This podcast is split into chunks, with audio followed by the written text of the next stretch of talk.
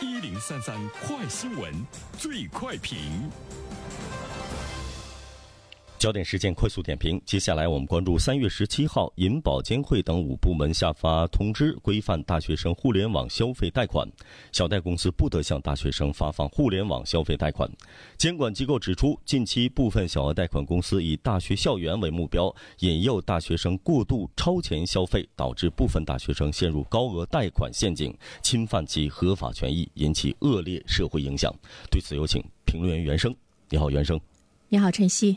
银监会等五部门终于呢关注到了大学生互联网贷款所带来的这种恶劣的影响哈。我们也都知道呢，在这个过程中，他经历了好几年的时间哈。一些大学生呢，因为还不起贷款，那么自杀。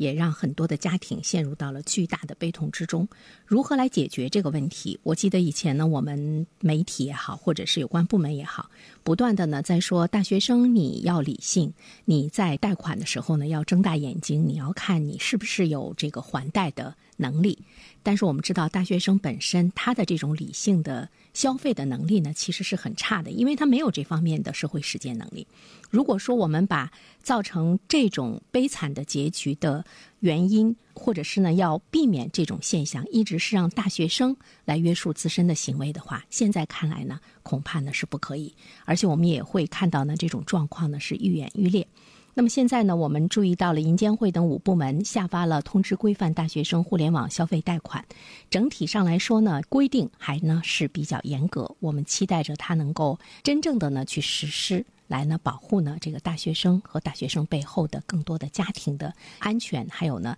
他们的这个权益哈。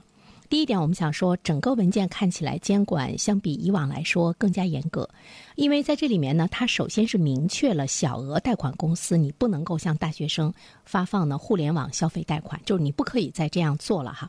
另外一方面的话呢，进一步的明确，没有经过监管部门批准设立的机构，一律不得为大学生提供呢信贷服务。而且呢，对于持牌的这些金融机构来说呢，会在这方面呢进行严格的风险管理。所以在这个规定中，我们注意到了，就是它有对呢小额贷款公司，还有呢一些这个金融机构，不允许精准营销大学生这个群体。不能够呢诱导学生申请呢消费贷款，同时呢你不能够干扰呢大学生的正常生活啊。在这里面我们会注意到呢小贷公司和消费金融公司作为地方或银保监管持牌机构，也纳入到了整治的监管范围之中。同时呢有一个数字呢是值得我们警醒的，就是目前来说，部分小贷公司的大学生贷款占到了比例超过了这个六成。所以说呢我们也看到呢一些这个观点啊，认为呢。那就是这个措施会对一些全国性互联网小贷公司形成冲击。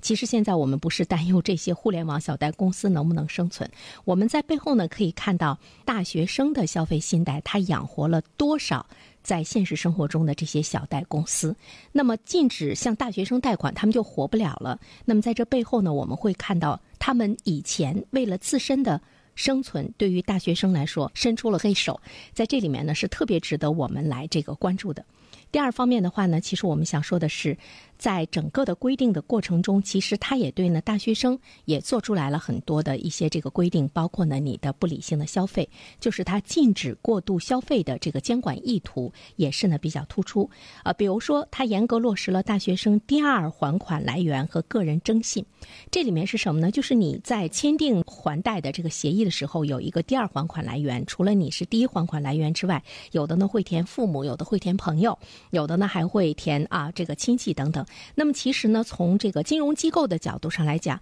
一定呢要去跟父母、朋友还有相应的一些人要直接的沟通，要问他们知不知道你的孩子在贷款，那么你你是不是真的呢是可以能够帮他们还贷等等，这个方面一定呢是要严格落实。另外一方面的话呢，其实我们也会看到这个规定呢，它就是禁止过度消费的监管。我们都知道，当代的大学生他有比较强的。自尊心和虚荣心，他容易被环境激化和误导，产生的这种冲动的消费。而且今天的大学生和以前的大学生相比的话呢，他们跟社会接触的呢是更加紧密了，信息啊、呃消费的一些导向啊等等，因为这个呢都是互联网的这个功劳，他不可能在很多原因的引诱之下呢，呃形成合理的消费，所以说我们就会看到呢，被不良网贷机构视为贷款对象的大学生，因为这个贷款追星、医美、购买奢侈品等，背上了数万元。不等的这个贷款陷入到了高额贷款的陷阱，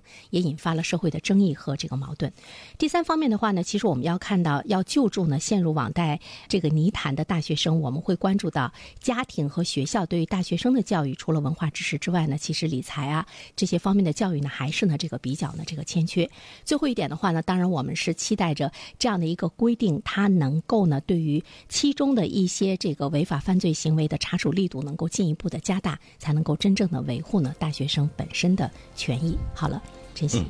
感谢原生。